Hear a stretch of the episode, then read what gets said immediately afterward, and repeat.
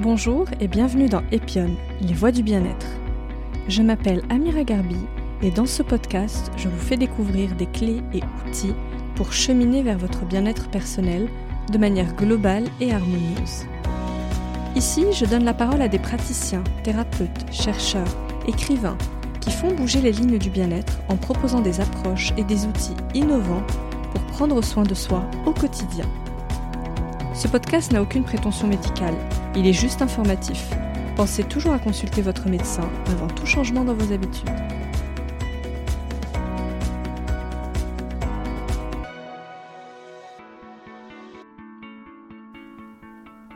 Dans cet épisode, je reçois Nadia Mazuri, professeure de Hatha Yoga à Paris, dans le 11e arrondissement, à la Maison du Yoga.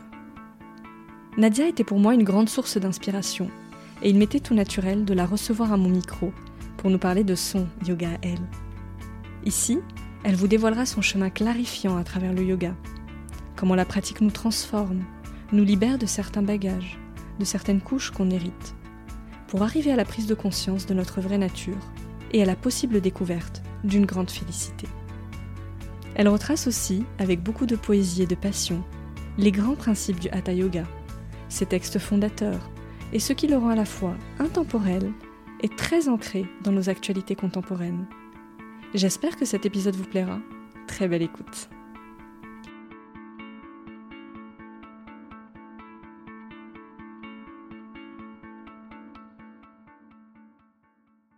Bonjour Nadia. Bonjour Amira. Je suis ravie de te recevoir aujourd'hui pour cet épisode autour du yoga. Bah, moi aussi, je suis vraiment ravie d'être là avec toi aujourd'hui. Merci, euh, merci de m'accueillir. Avec plaisir. Alors Nadia, on va commencer cet épisode par parler de toi, parce que nos auditeurs ne te connaissent pas encore. Est-ce que tu peux nous raconter ta rencontre avec le yoga et ce qui fait que tu en as fait ton métier? Alors, avec plaisir. Euh, ma rencontre avec le yoga est assez récente finalement. Euh, il y a à peu près une douzaine d'années, donc j'avais 38 ans quand j'ai commencé le yoga, réellement on va dire, parce que euh, j'avais pu en faire très jeune quand je faisais du théâtre. Et ça avait déjà été à ce moment-là quelque chose qui m'avait assez touchée, puisque je, ressentais une profonde relaxation. Mais je n'avais pas continué particulièrement. C'était annexe et j'étais plus dans cette, euh, dans cette approche théâtrale à l'époque. Puis ce qui s'est passé, c'est qu'au fil du temps, euh, j'étais sur Paris, je travaillais euh, plutôt dans, un univers très différent du yoga, qui était l'univers du luxe, de la mode.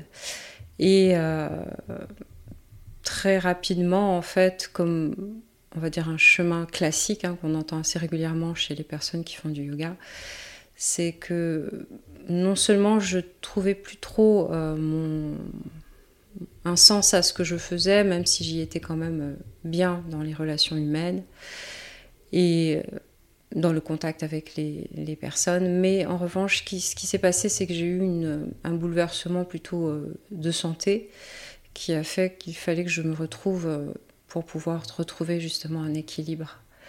Et euh, un thérapeute m'a conseillé soit de faire du yoga, soit de faire du pilate. Et euh, le yoga est apparu comme, euh, comme un éclair d'un seul coup. Ah, yoga, je le voyais comme une bulle au-dessus de la tête. Quelque chose qui, qui m'a donné tout de suite dans le mot même une espèce d'espérance de vie nouvelle. Et donc ça s'est fait comme un appel assez rapidement j'ai cherché, donc il y a eu ce désir, un déclic, euh, de sortir de quelque chose d'un coup qui m'appelait, très intuitif donc comme, euh, comme appel. Et euh, je me suis renseignée très rapidement, comme on est sur Paris, ben c'est vrai qu'il y a beaucoup, beaucoup de propositions, mais parfois on peut se perdre dans ces propositions-là. Et ce sont des amis russes qui faisaient déjà du yoga qui nous, qui nous ont conseillé à mon mari et à moi un centre euh, de yoga qui s'appelle euh, Centre Shivananda, Gare de l'Est. Et euh, donc j'y suis allée et j'ai pris un cours tout de suite et ça a été ben, l'enchantement total. et à partir de là, le chemin a commencé très rapidement. Quoi.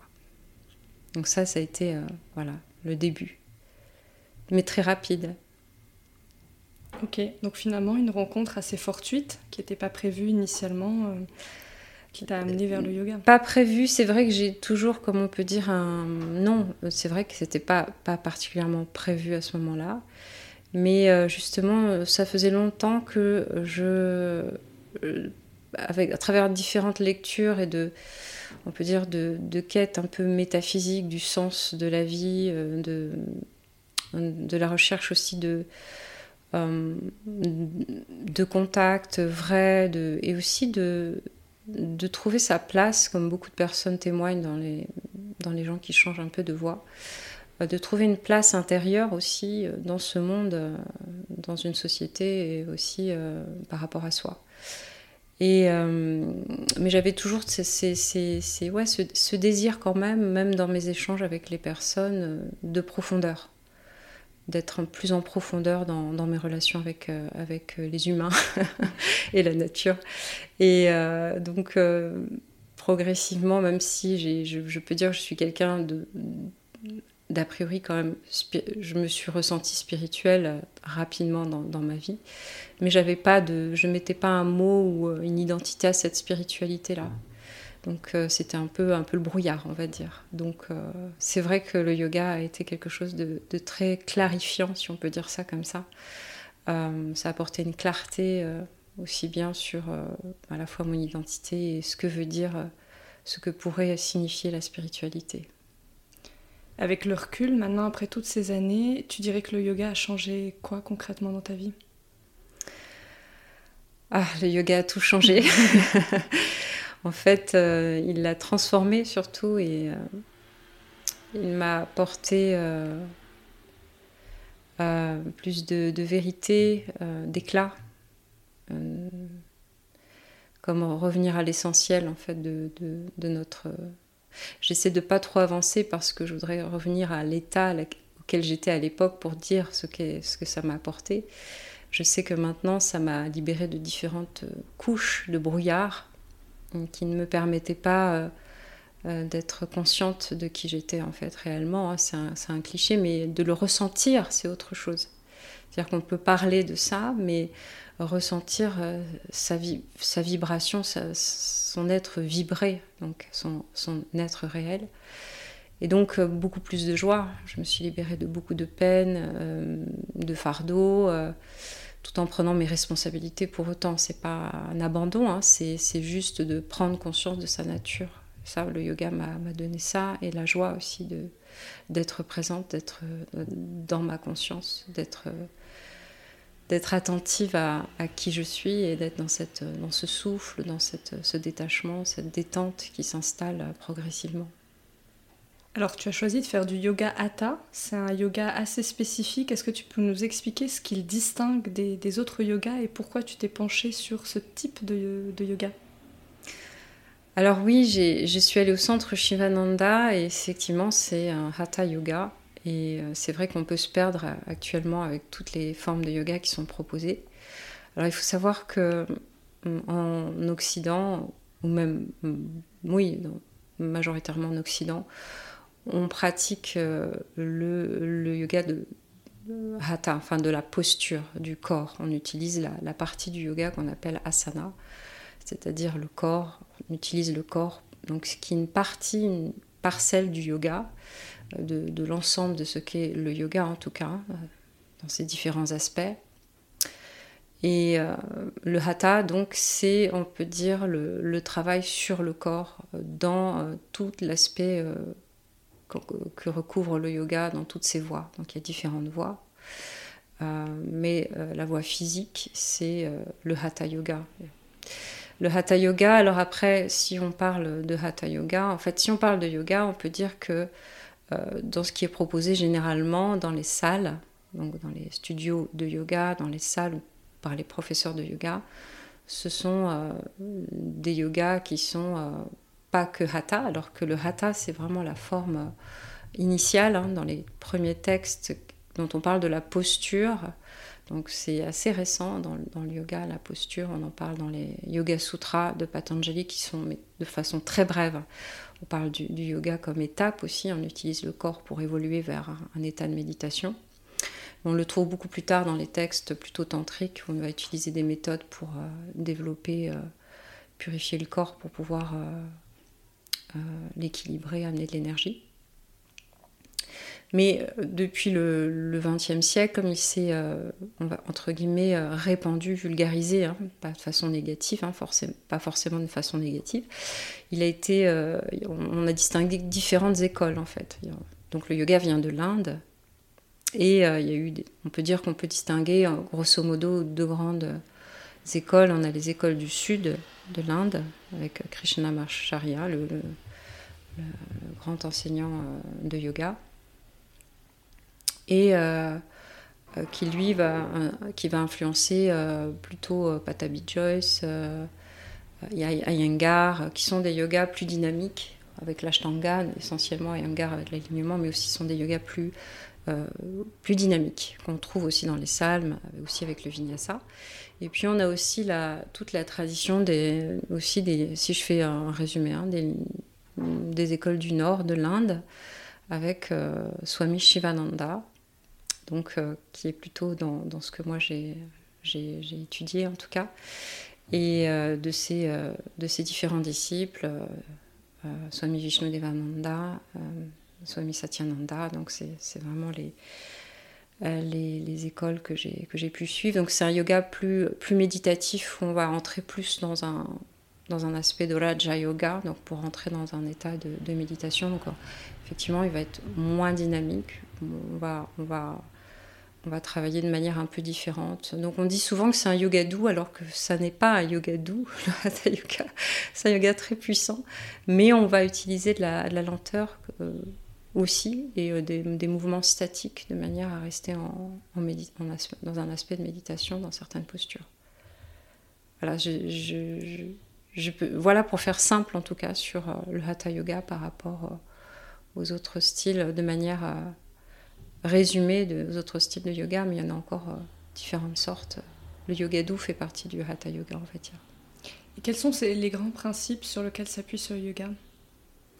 Alors le, hatha yoga, qui est donc la partie euh, physique du yoga, on va dire, parce qu'il y a d'autres parties, on en reparlera. Euh, la partie physique du yoga, il y a la philosophie, il y a, le, yoga aussi de la dévotion, le mantra yoga, etc. Euh, le hatha yoga est un, yoga euh, de l'énergie. On va utiliser le corps euh, pour pouvoir à la fois le, entre guillemets, on peut dire le purifier, le nettoyer, le, dynamiser, le renforcer, l'équilibrer.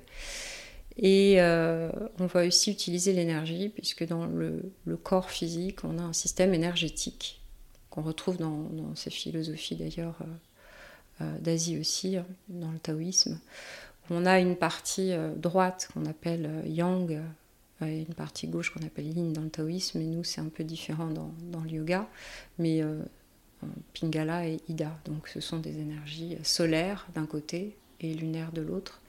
Et on est animé par ces énergies, solaires et lunaires, et on va venir avec les pratiques du corps, latéralisation droite-gauche, euh, les différentes familles de postures, euh, les techniques respiratoires, euh, les bandas aussi, les pranayama, etc. Les techniques de concentration, vont venir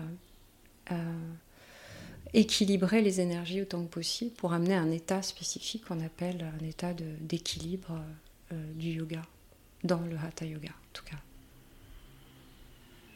Ça s'adresse à qui le, Hatha Yoga? Quel type de population, toi, tu vois dans tes cours? Alors, ça, ça, pourrait s'adresser à, tout le monde, à des personnes qui sont très performantes, qui ont besoin de, euh, de grands sportifs, qui ont besoin de récupération, à des chercheurs spirituels aussi. Hein. Il y en a aussi qui ont envie d'éveil, de, de, trouver une forme de, de béatitude. Euh, ça s'adresse aux personnes aussi qui ont besoin de se détendre tout simplement, qui travaillent beaucoup et qui sont euh, euh, ont des tensions au niveau physiologique aussi. Il y a beaucoup de personnes qui ont mal au dos qui font du yoga. Hein. Ça, c'est, j'en ai aussi dans les cours.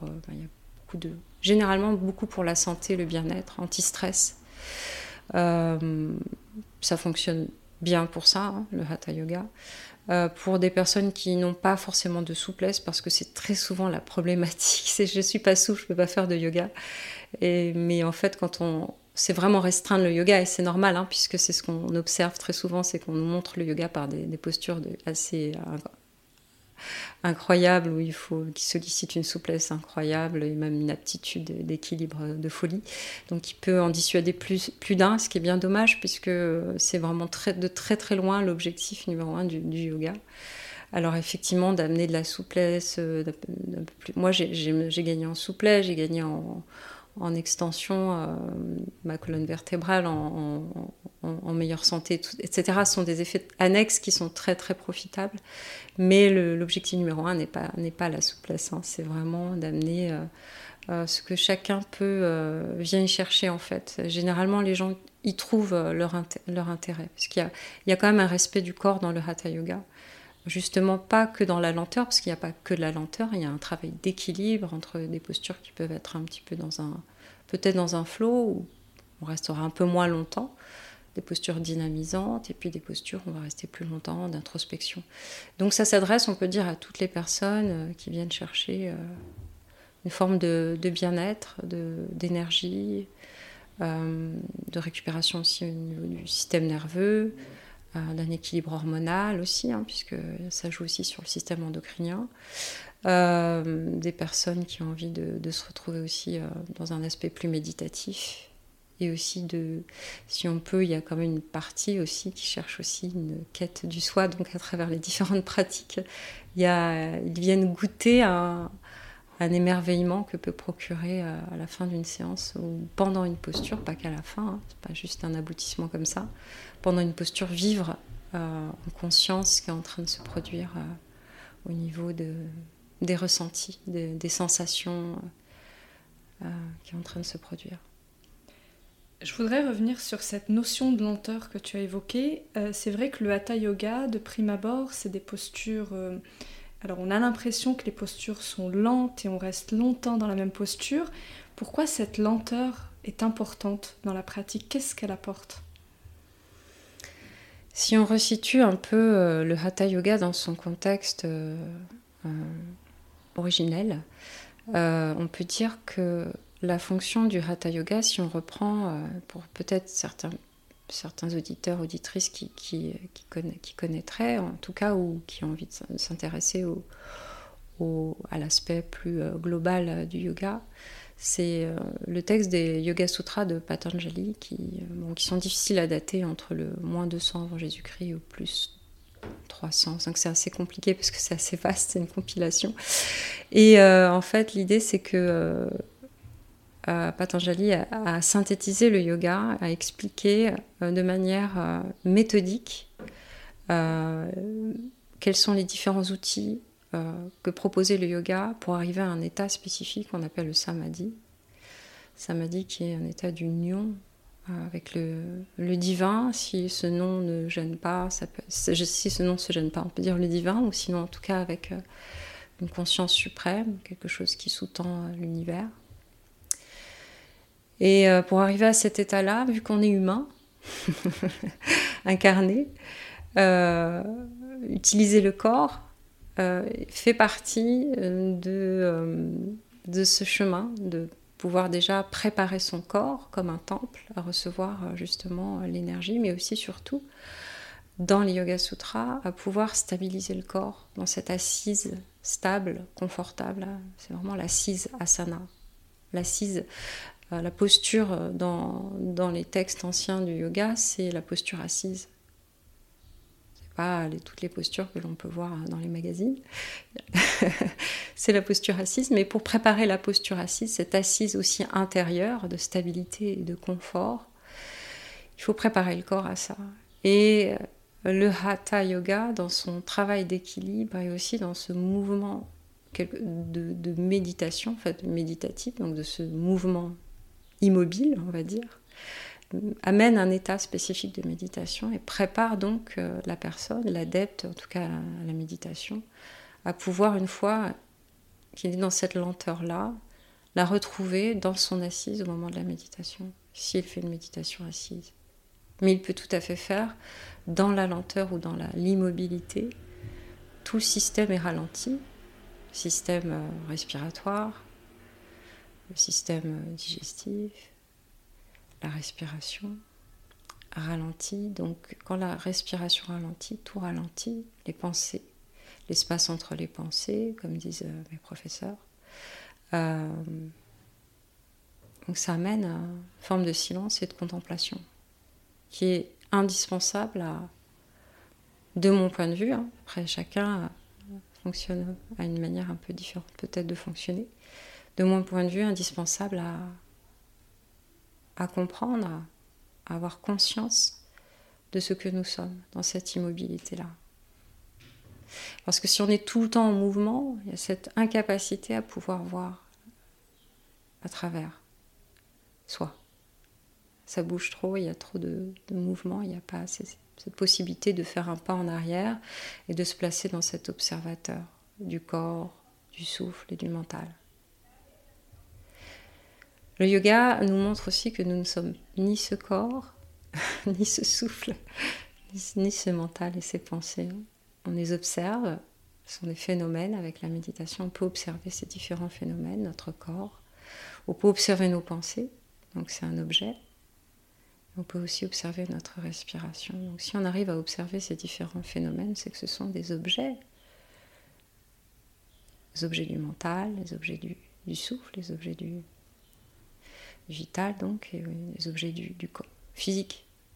Donc il y a quelqu'un, il y a une observation qui observe cette conscience, cette stabilité permet cette observation-là. Et ça donne une espèce d'extase en fait, un mm. seul coup de se dire, ah, un peu euh, détaché, soulagé de, de ce fonctionnement qui est très beau, mais c'est un petit temps d'arrêt, ça fait, ça fait du bien, ça ressource.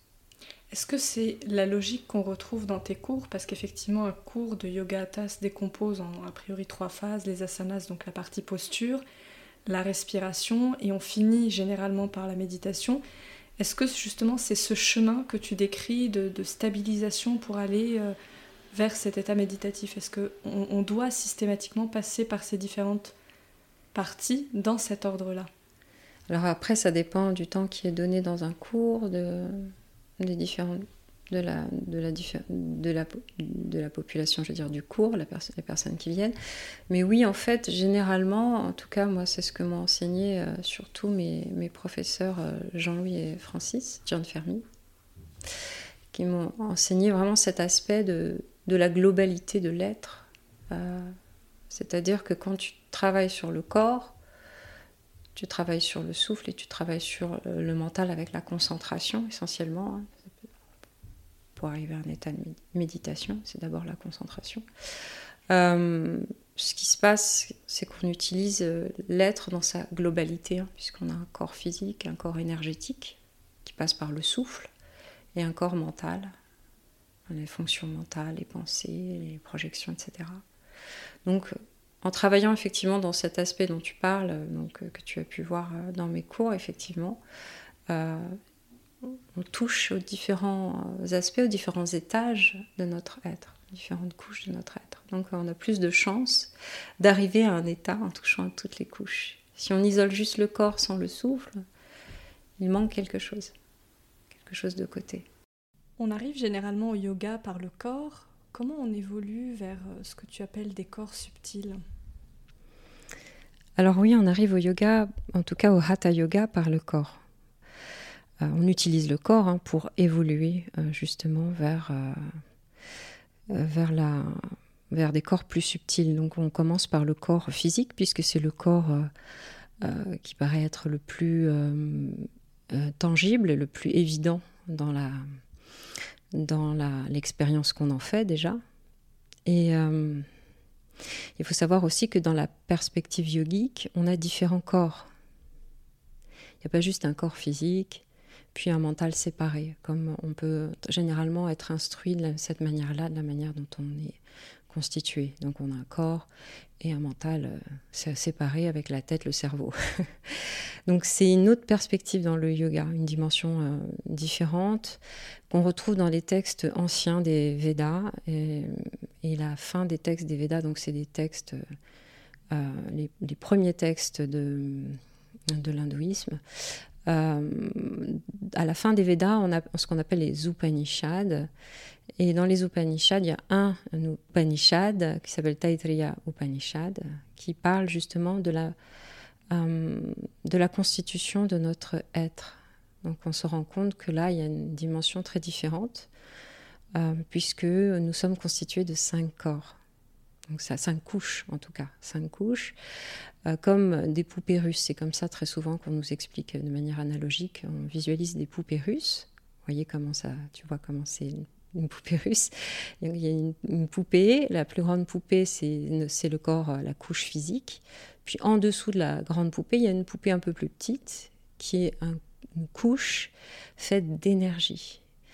Euh, ce qu'on appelle les énergies, ça va être ce qu'on va retrouver euh, justement dans le, dans le Hatha Yoga, euh, dans l'approche tantrique. C'est les nadis, les ce qu'on appelle les méridiens, le réseau énergétique, les centres énergétiques qu'on appelle les chakras, les vayus, donc les différents espaces qui ont des fonctions différentes à l'intérieur du corps. Puis sous la deuxième poupée, il y a une autre poupée qui est une poupée euh, du corps euh, émotionnel.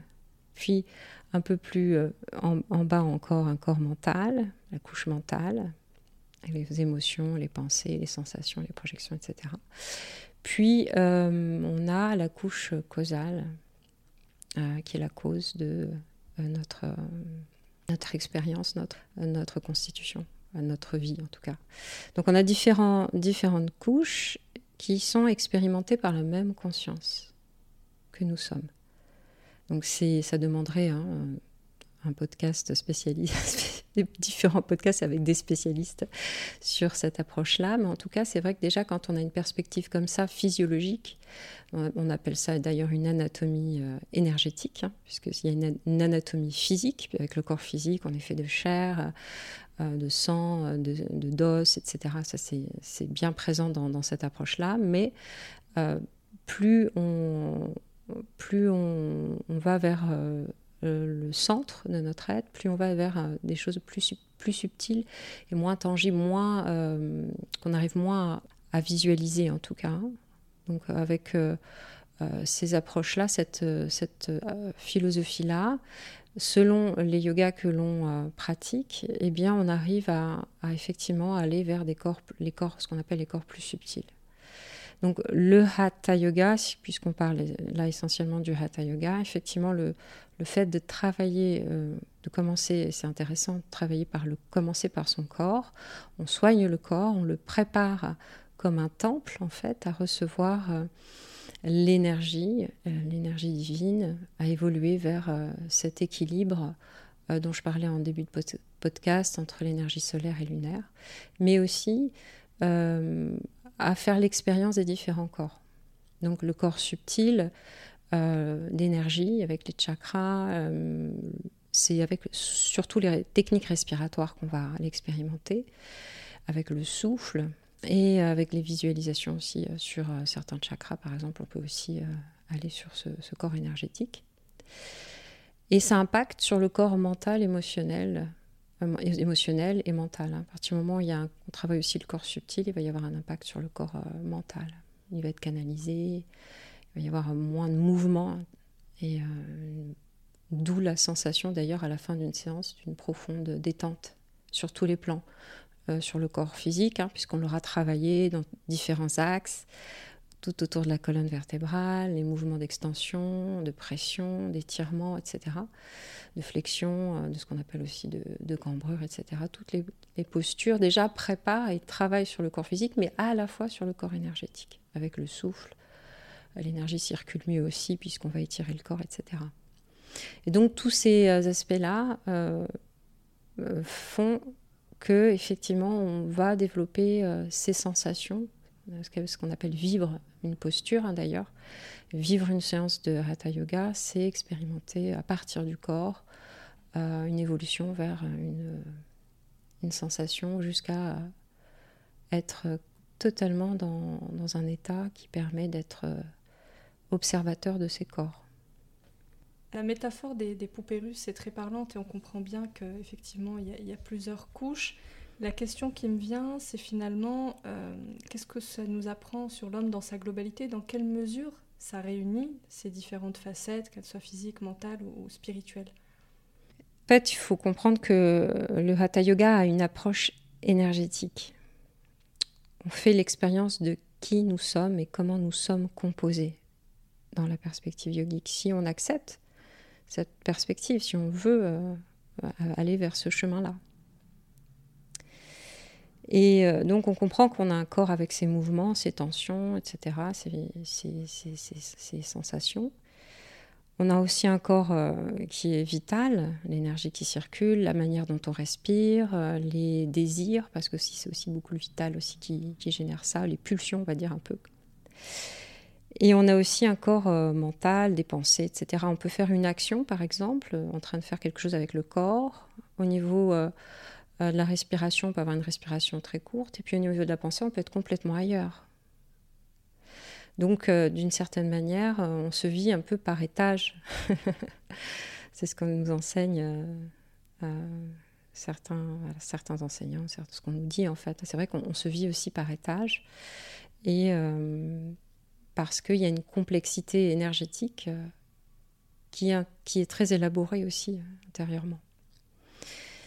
Et euh, de cette manière, si on arrive à observer cette euh, complexité-là, si on peut dire, commence à pouvoir euh, voir justement si on ne peut pas faire quelques ajustements pour être dans une meilleure harmonie, si on parle de globalité, une meilleure harmonie à la fois entre ces corps. on peut évoluer sur un corps mental en le canalisant en des concentrations, en travaillant aussi sur une attitude plus juste, par exemple. Euh, on se corrige aussi par rapport à la manière dont on fonctionne avec les autres et avec soi-même. Ça, peut, ça impacte euh, clairement sur, euh, sur le reste du corps, sur la vitalité, sur le, sur le corps physique aussi. Tout a un impact. Et de cette compréhension-là, on sent bien que c'est la conscience, justement, qui est incarnée dans un corps à cinq couches, qui permet de faire ces ajustements-là et de vivre le monde dans cette compréhension-là. Donc c'est vraiment la conscience qui réunit les différentes facettes de soi? Euh, Oui, la conscience est consciente. Il y a une présence qui est là.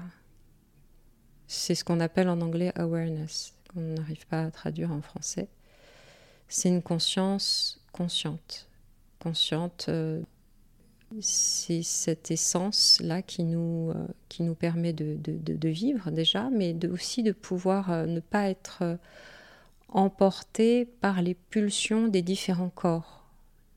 Parce qu'il y a une espèce de, on peut dire, de discipline ou de contrôle, hein, on pourrait dire ça, mais en même temps, donc c'est juste un apprentissage, on réapprend à, à se connaître, et on n'est pas esclave de euh, de nos fonctionnements d'une certaine façon grâce à, cette approche, à cette philosophie-là. Donc il y a différentes manières de l'élaborer.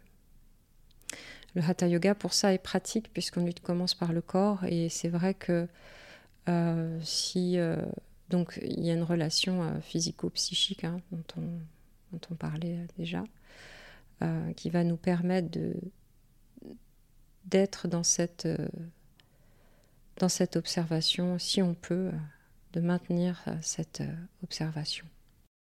Finalement, est-ce que tu penses que le yoga, quelque part, nous change?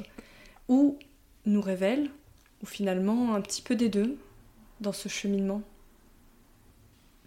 Alors il nous change et il nous révèle en même temps, hein, si on pourrait dire ça comme ça, parce que il nous transforme dans cette idée que euh, il nous libère des couches, on va dire, des croyances superficielles entre guillemets, de, penser que nous sommes une personne, par exemple, avec une fonction spécifique euh, dans la société, dans la famille. C'est vrai, on, l'est, hein, y a, avec un ego, un background, comme on dit en anglais, euh, spécifique. Donc on, est persuadé de, notre identité euh, assez limitante hein, finalement, euh, depuis la naissance jusqu'à la mort.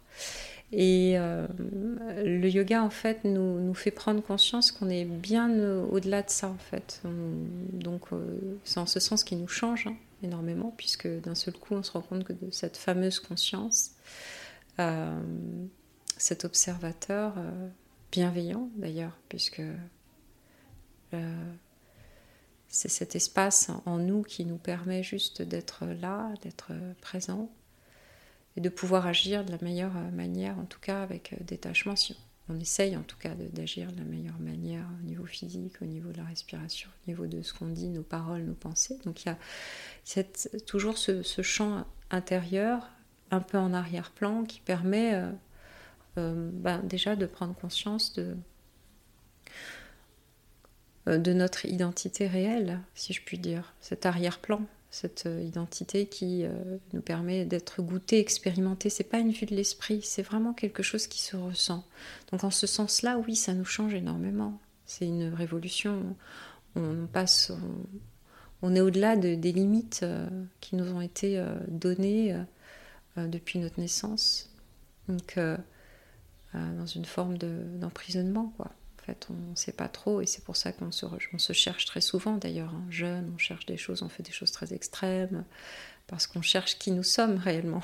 Quelquefois, c'est comme ça qu'on se vit. Moi, ça a été mon cas pour certaines choses, pas pour tout. Et, euh, et, nous transforme, tu m'as dit, et nous change et nous transforme. Nous transforme parce qu'à partir du moment où on prend conscience de ça, le, le, chemin commence. Et nous révèle, oui. Et nous révèle. Mm. Nous révèle oui, nous révèle à notre, à notre, à notre nature. Donc, euh, euh, c'est ce que nous disent euh, les textes. Si on, on, plonge dans, la, dans les différentes, on appelle les darshanas, les écoles philosophiques, mais ça veut dire aussi les points de vue, les visions différentes de, de l'Inde. donc les, les, écoles philosophiques sont vues comme des darshanas. Darshan, c'est voir. Donc c'est juste une vision différente sur une même chose qui est notre existence, notre, notre être. Et elles s'acceptent, elles, peuvent s'opposer hein, quelquefois, mais euh, c'est juste de proposer une démarche différente. Et une des démarches, euh, une des observations, une des darshanas de la philosophie, c'est justement non, non dualiste. De, et, d'autres d'ailleurs nous disent que nous sommes pure conscience. Nous sommes pure conscience, pure euh, divinité. Donc on nous révèle, oui, dans cet aspect de, de, de joie, de pure félicité. C'est notre nature, ce qu'on appelle le soi, l'atman, est notre réelle nature. Donc euh, oui, dans ce, cas, dans ce cas-là, nous révèle.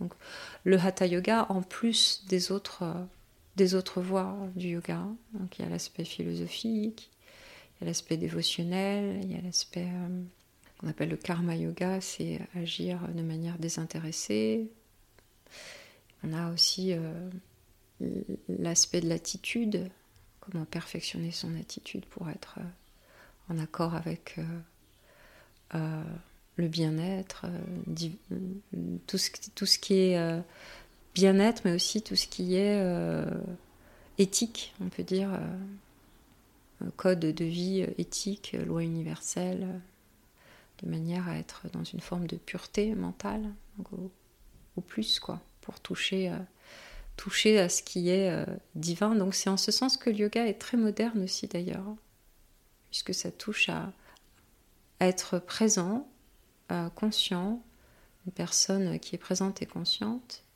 et forcément attentive à l'environnement dans lequel elle est. Donc euh, d'une manière attentionnée à la nature, d'une manière consciente de, de son impact au niveau de, de la nature aussi au niveau des, humains, de, la relation qu'on a au monde et aussi de la relation qu'on a avec nous-mêmes. C'est en ce sens-là qu'on est révélé, oui.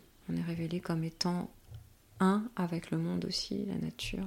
On est un corps, enfin un corps, oui, une conscience dans différents corps, différentes formes différentes, mais euh, nous sommes un et c'est en ce sens-là que ça nous révèle et ça nous amène énormément de joie la joie du coup à travers cette connaissance parce que du coup quand tu parles du divin je voudrais qu'on précise ce que tu mets derrière parce que le divin euh, dans le yoga c'est pas forcément la divinité au sens de la religion. On peut l'entendre justement comme les lois et les règles qui dépassent justement nos limites physiques.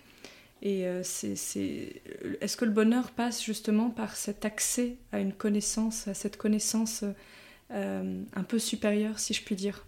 Oui, d'ailleurs, c'est une des formes de, joie qu'on, définit. On dit qu'il y a une joie qui est, qui est apportée par la connaissance. On peut avoir une joie qui est apportée par un, bon gâteau au chocolat, hein, une joie physique. Euh, mais il y a aussi la joie qui est apportée par la connaissance, une joie qui amène pourquoi une forme d'évolution, d'autonomie aussi, de compréhension. Et à partir du moment où on comprend quelque chose, surtout dans notre fonctionnement, euh, parce qu'on parle de la connaissance du soi, de notre nature, euh, cette connaissance-là nous élève, elle nous révèle, elle nous aide à, avancer. Et donc, à partir du moment où on nous explique euh, comment on fonctionne, de quelle nature nous sommes faites, comment fonctionne notre mental, dans, différents textes et enseignements du yoga, on retrouve, on retrouve tout à fait ces enseignements-là, eh bien, on, a une forme de... On découvre d'un seul coup, euh, comme dit Sri Aurobindo et, aussi d'autres maîtres spirituels, notre deuxième naissance. Dans la Bhagavad Gita aussi, on parle de ça, une forme de deuxième naissance.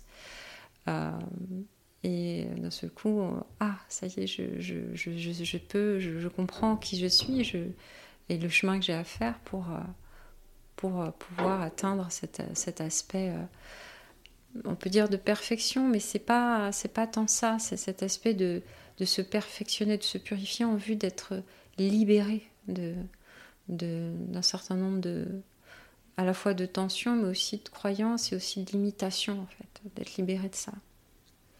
Est-ce que c'est ça que finalement on appelle le lâcher prise dans le, on va dire le jargon un peu commun parce qu'on dit le yoga permet euh, cette légèreté, ce lâcher prise par rapport à nos problématiques, euh, on va dire nos problématiques quotidiennes très euh, très terre à terre. Est-ce que justement cette observation permet une forme de détachement et c'est pas forcément de la passivité, mais est-ce que c'est ça que tu décris?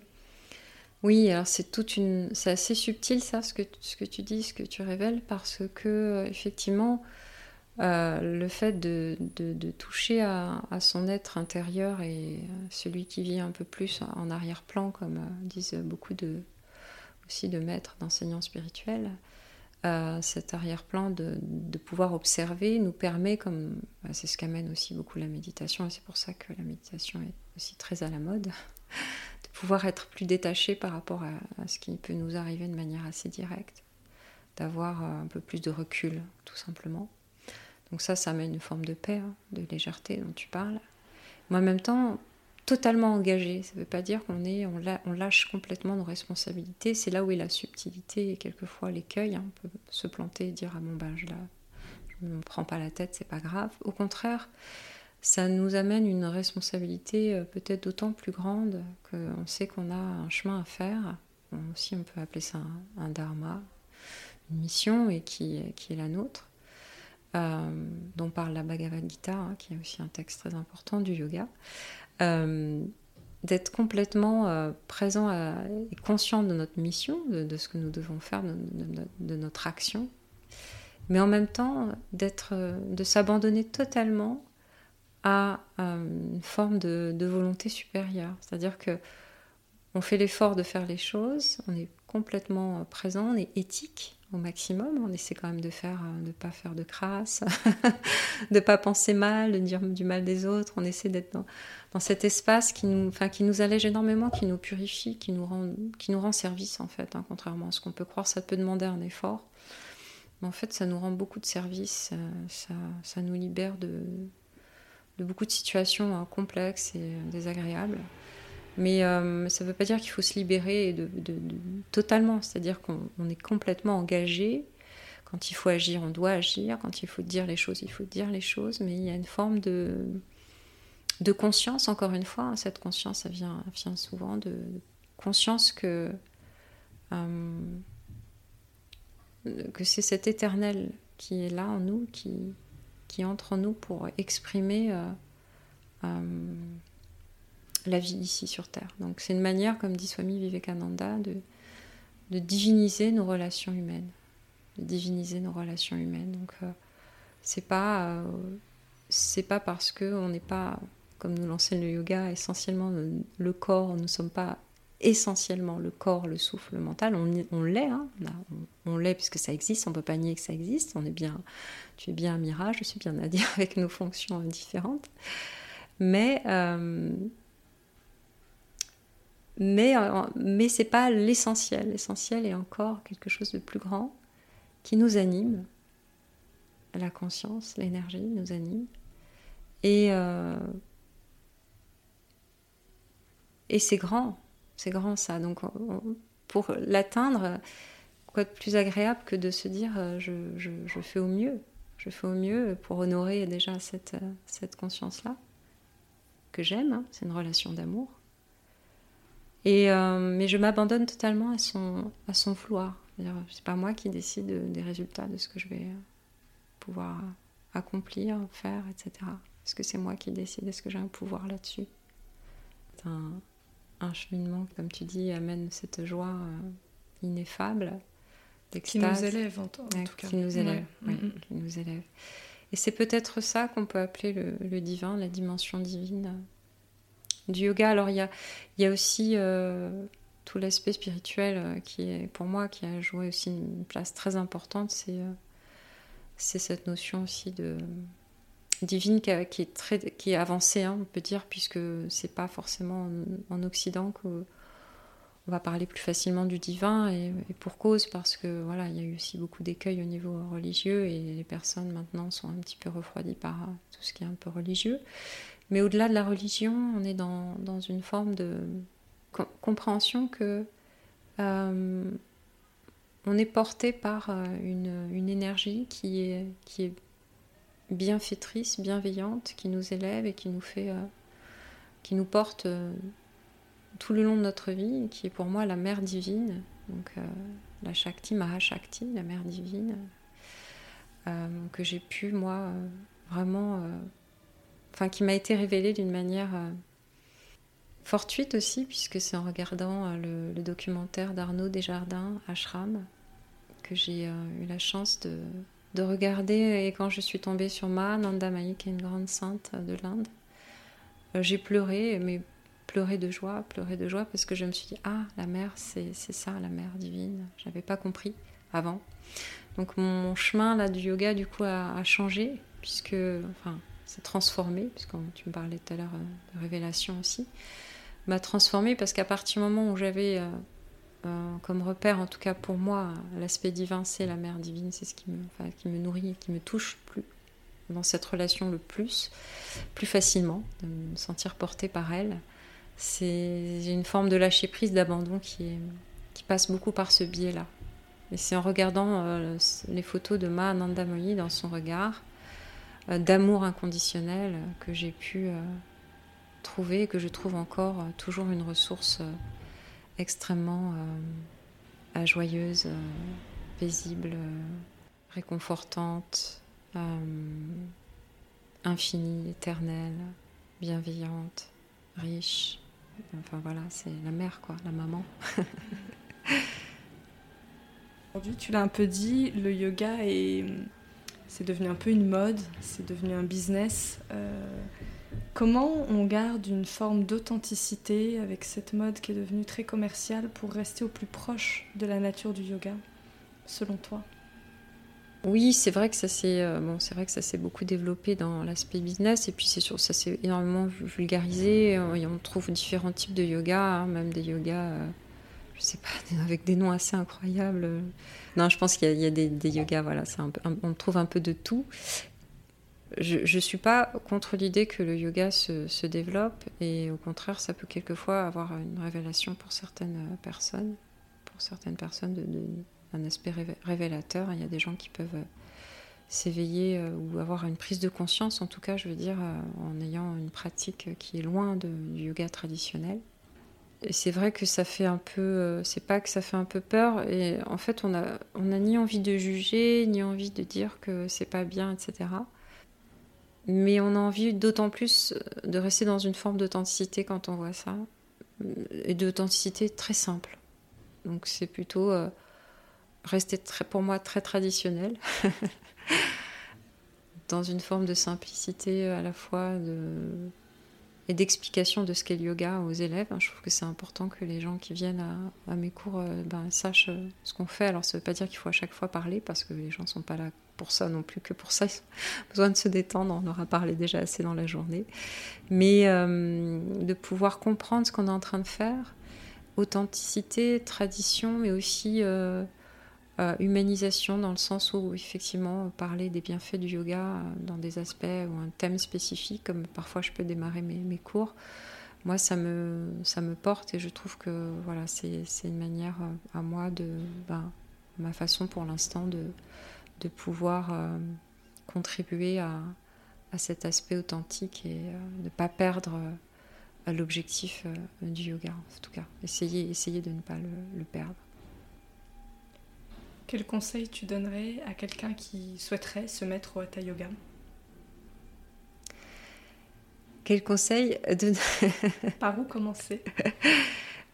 Ben, C'est déjà d'avoir envie de venir, de ne pas avoir peur, ni des préjugés, et de se laisser porter tout simplement, parce que, en tout cas, s'il vient à mes cours, il est bienvenu. Mais euh, euh, oui, de se laisser porter, de se laisser tenter. S'il y a un appel intérieur, surtout de ne pas hésiter même si ça prend un peu de temps, quelquefois il y a un déclic et euh, ça, le temps que le corps, euh, que ça descende en fait dans, le corps, là, qu'on dit ok, allez, on peut y aller cette fois-ci. Euh, bah, foncer quoi, c'est, enfin foncer. Ce serait antinomique au yoga, mais de pas hésiter à y aller, de pas avoir peur des préjugés, puisque c'est vrai que c'est, le yoga permet de, de nous retrouver avec nous-mêmes, et quelquefois c'est peut-être ça qui peut faire un petit peu peur quelquefois. Mais en fait, ça travaille en douceur et euh, ça nous permet très rapidement, parce que c'est assez rapide hein, les effets finalement, sur du moyen terme, hein, en quelques mois déjà on, a des changements, on sent qu'on commence à se sentir un peu plus euh, libre, un peu plus détaché, donc je pense que ça c'est aussi, une, aussi une, émulation, quelque chose qui peut nous pousser à, à, aller au yoga, parce que très vite on sent les effets quoi quand même, assez rapidement. Nadia, on va finir par une touche littéraire. Alors, tu as cité beaucoup de livres pendant notre entretien. Si tu devais conseiller à nos auditeurs un livre qui pour toi euh, est clé euh, et représente bien le yoga et accessible à tous, lequel tu conseillerais?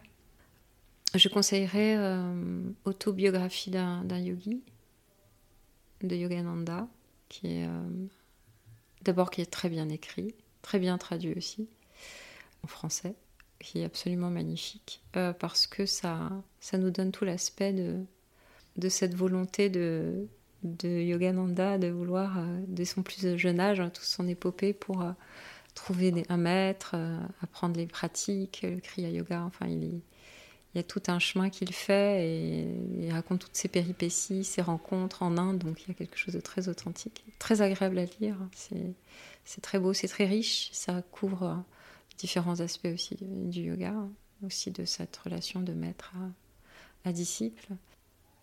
Après, Yogananda est venu aux États-Unis pour, euh, développer aussi euh, la science du yoga. Il, a influencé énormément de, monde justement dans cette recherche, cette quête. Euh, on pourrait dire aussi de bien-être, mais bien au-delà du bien-être, hein, de quête du soi. Et euh, la joie qui témoigne de ce livre et aussi de Yogananda est absolument remarquable. Donc, euh, on a tous envie, tous envie d'être dans cette joie euh, intérieure. Merci beaucoup, Nadia. Bah, merci beaucoup, Amira. Merci de m'avoir invitée. Pour cette conversation très riche, très intéressante. Bah, merci à toi. C'est un vrai bonheur. Eh bien, bonheur partagé. À bientôt, Nadia. À très bientôt, Amira.